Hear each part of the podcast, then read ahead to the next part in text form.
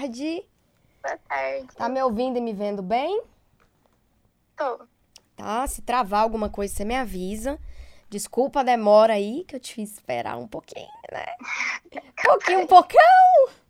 Mas vai dar tudo certo. Então, é, eu queria que você falasse, sem muito esperar meu feedback, pode falar, assim, à vontade, não tem problema, porque é mais uma entrevista, só que as pessoas estão querendo a sua experiência, o que você tem para falar. Então, não fica, ah, será que isso eu falo? Será que é irrelevante? Não, tudo é relevante, tudo tem um porquê, desde coisinhas pequenas até coisas maiores, que fique claro assim, uma organização, você pode começar falando de infância, de algumas coisas da sua infância, e o decorrer disso depois. Então você se apresenta, fala seu nome, sua idade e já pode começar a contar pra gente.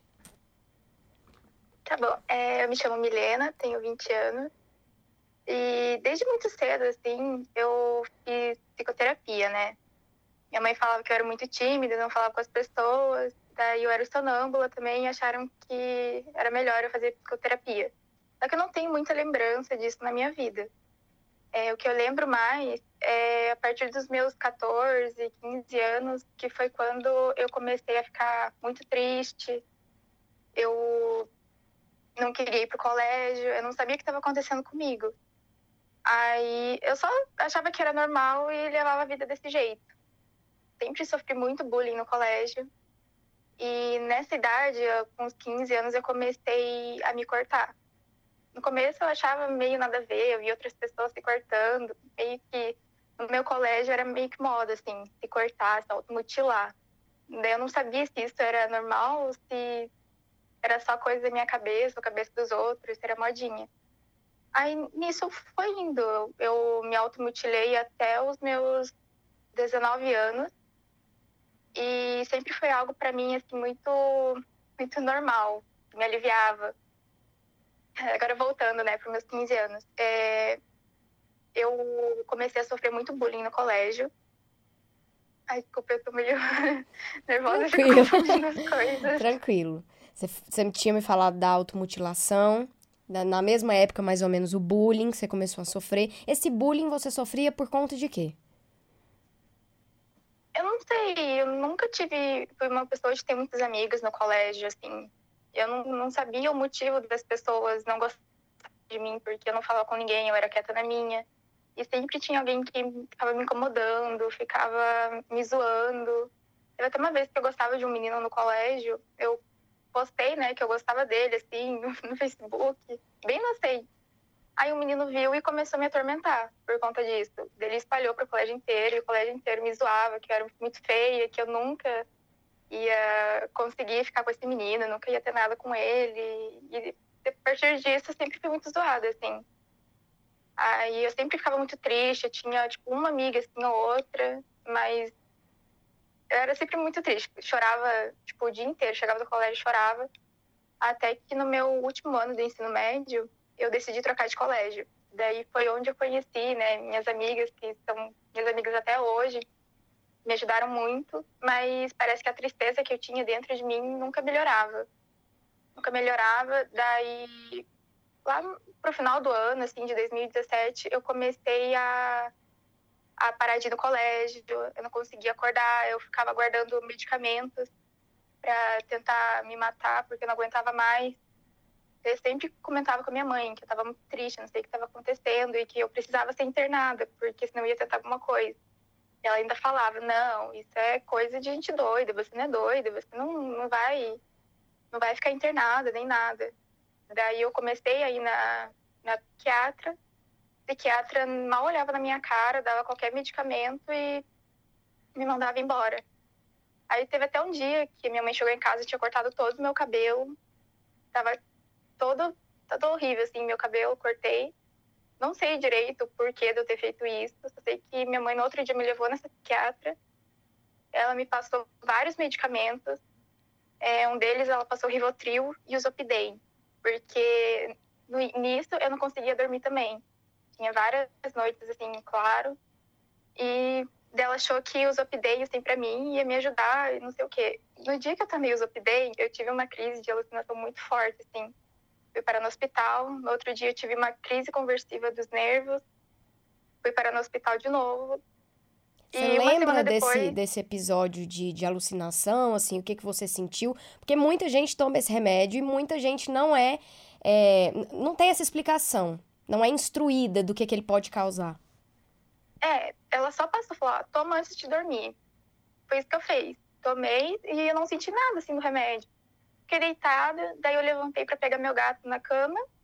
Quando eu levantei, eu comentei com a minha irmã que minha visão tava meio estranha, assim. Ela falou para eu sentar. Na hora que eu sentei, eu não lembro de mais nada. Lembro, assim, de alguns realces, eu gritando no, no, no meu quarto, falando que a parede ia cair. E depois eu lembro de estar no carro do meu avô, eu gritava, assim, e depois no hospital. Mas minha mãe, assim, ficou bem assustada com tudo que tinha acontecido.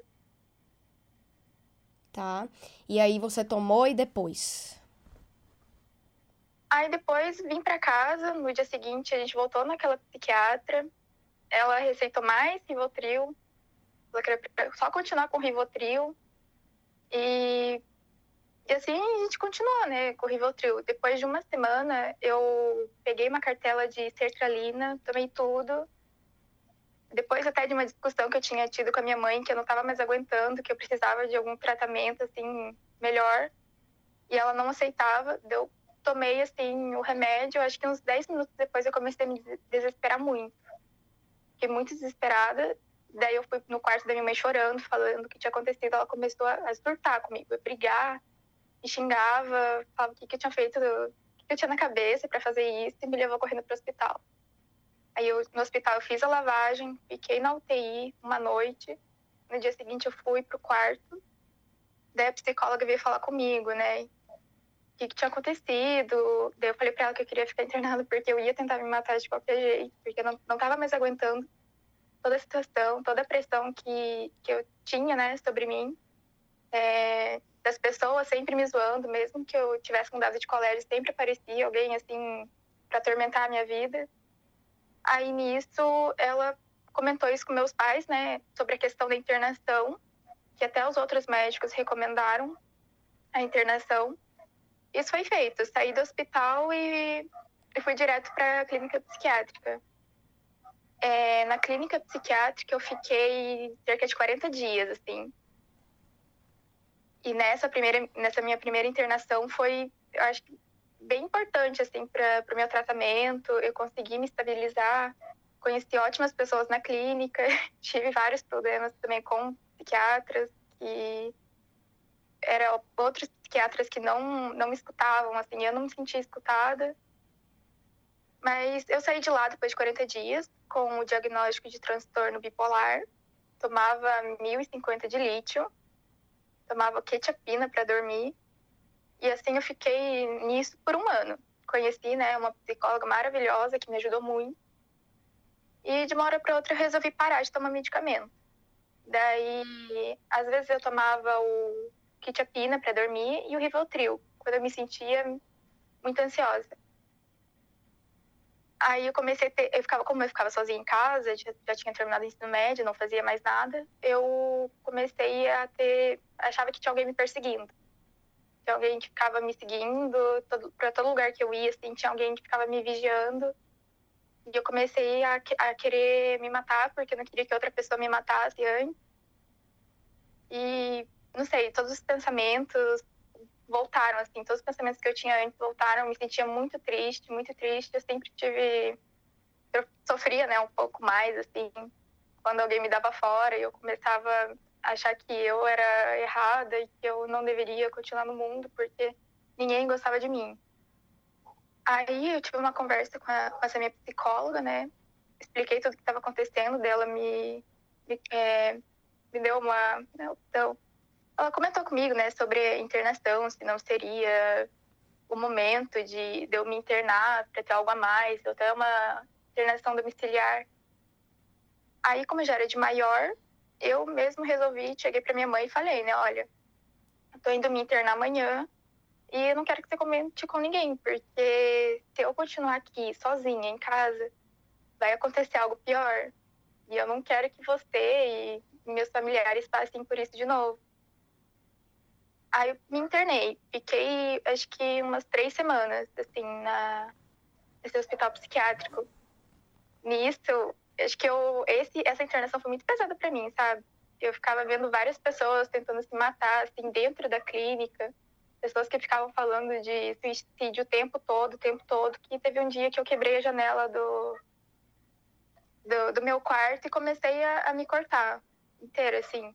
Daí fiquei com o braço amarrado. Foi bem, bem difícil, assim, para mim, essa internação. Daí eu não aguentei e pedi para sair, porque senão eu ia piorar lá dentro. Aí eu, eu saí com o diagnóstico de transtorno de personalidade é, borderline, né? É, e nisso, eu saí ainda muito mal da clínica. Eu me automutilava quase todos os dias. Porque eu saí da clínica e fiquei em internamento domiciliar na minha avó. E eu achava que eu era um peso para eles. E eles poderiam estar tá fazendo várias coisas em vez de ficar cuidando de mim. E eu achava, eu achava que era isso, sabe? E eu me cortava sempre, me cortava. Até que teve uma vez que eu desmaiei, assim. Porque eu também não comia. Eu achava que eu tinha que acabar com isso logo de qualquer jeito. Daí eu fui, né? Eu acordei, assim, fui pro hospital. Falei pro médico, daí ele viu todas as minhas cicatrizes, chamou minha mãe no hospital. Daí a gente sentou e conversou. Tipo, o que estava realmente acontecendo, o que, que a gente poderia fazer. Daí eu voltei para minha psicóloga da época, né? E, nossa, foi, assim, a melhor decisão que eu fiz foi ter voltado para psicoterapia. Porque eu acho que sem a psicoterapia eu não, eu não teria, tipo, me estabilizado, ter ficado bem do jeito que eu tô hoje. Hoje em dia, assim, não posso falar que eu tô 100%, porque todos os dias é uma guerra. Ainda acabei parando com a medicação, que é, que é errado, eu sei que é errado. Mas ontem mesmo eu já fui no, no médico, já, já, vou, já vou voltar com a medicação agora. E desde então, assim, que eu resolvi voltar para psicoterapia, nunca mais tive pensamentos suicidas, nunca mais me cortei. Eu tenho, assim, conseguido me entender, é porque eu pesquisei bastante é, sobre o, o, bipolar, sobre o transtorno de personalidade borderline e conseguir assim, entender o que estava acontecendo comigo e como eu poderia lidar com isso. Mas, assim, é bem difícil, porque se eu paro, fico sozinha em casa, os pensamentos ruins, assim, começam a voltar e eu fico com uma tristeza, assim, imensa. Mas tá bem melhor do que antes. Tenho conseguido lidar muito, muito melhor, muito bem, assim. O que, que você diria que foi mais marcante é, na experiência, na segunda experiência de internação, que você disse que via muitas tentativas de suicídio lá, muito essa, esse peso da, do tema suicídio lá. O que, que te marcou mais? Eu não sei se foi alguma tentativa, alguma cena que você viu que, que foi algo que mexeu com você. Acho que tinha uma menina em específico ela já entrou falando que ela ia tentar se matar de qualquer jeito. E ela ficava o tempo todo falando sobre isso na minha cabeça. E na, primeira, na minha primeira internação tinha sido tão leve, conheci, tinha, eu conheci pessoas que sou amiga até hoje. E não sei, eu acho que foi o, o, o ambiente que estava muito pesado. Essa pessoa em específico que não parava de falar deixou tudo muito pesado, as pessoas não estavam mais aguentando, assim. Que esse foi um, um momento marcante, assim, para mim. Daí eu via ela saindo correndo, tentando pegar as coisas, assim, se machucar. Era bem difícil. Nesse momento que você quebrou esse vidro e começou a se cortar, o que que foi o, o pico ali? O que que foi o, o start para você ter pensado, não, eu vou vou fazer isso, eu vou quebrar e vou me cortar? Teve algum algum start para isso?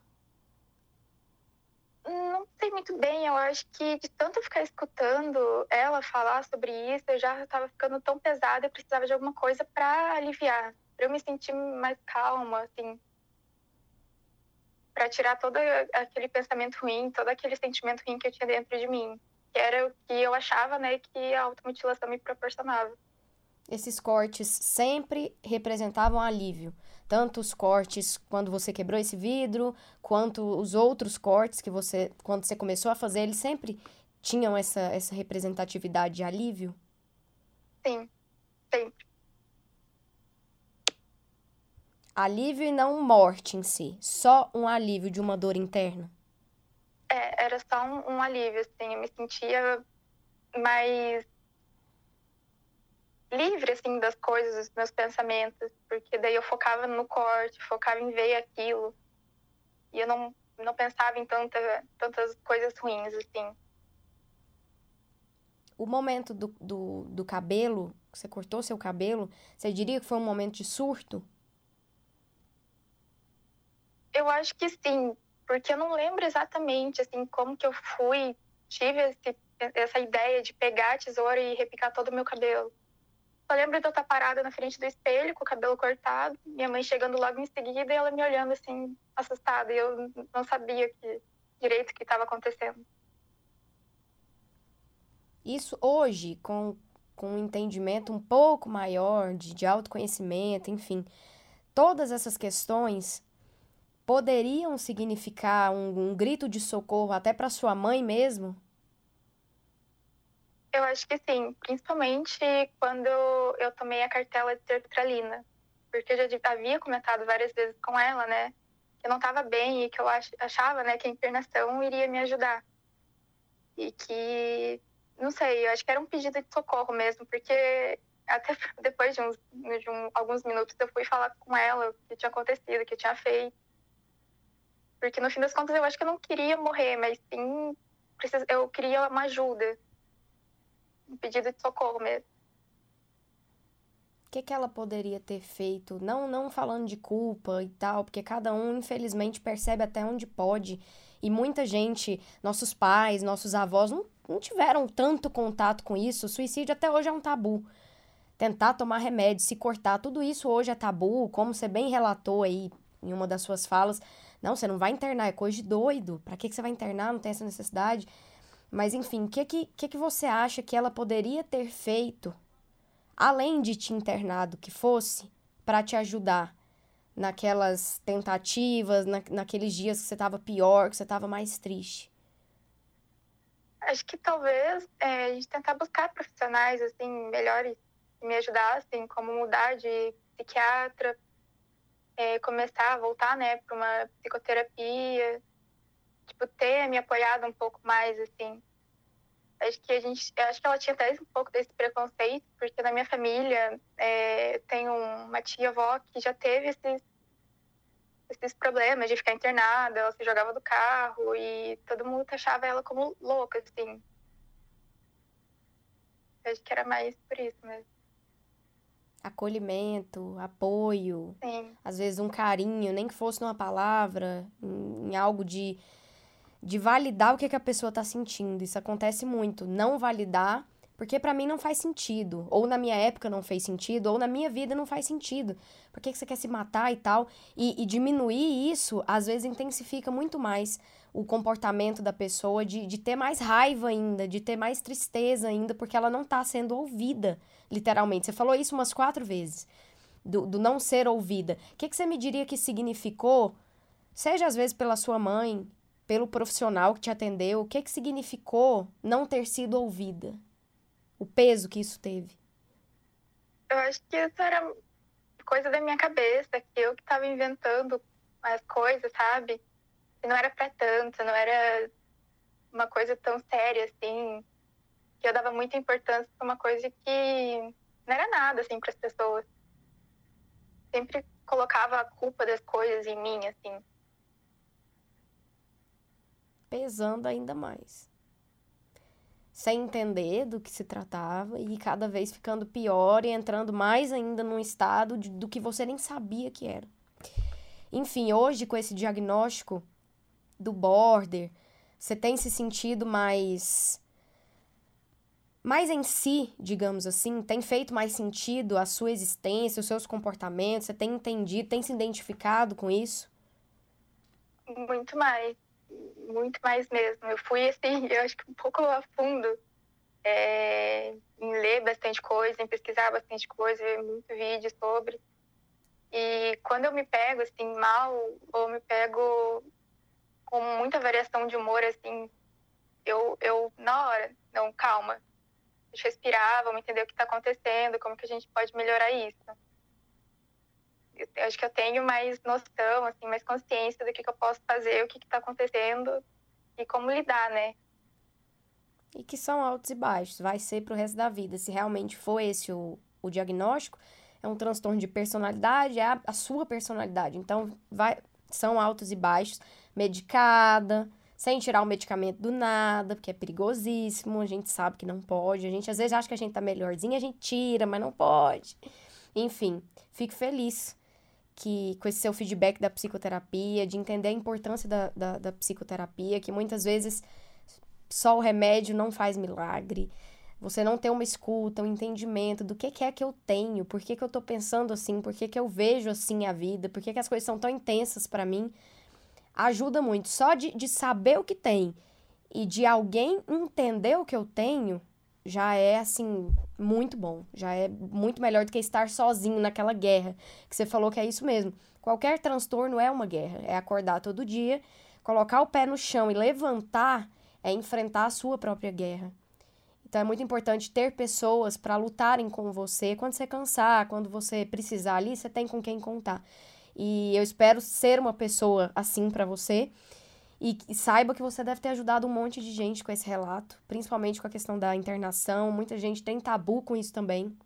Você teve duas experiências, uma boa e uma ruim, que dá uma equilibrada.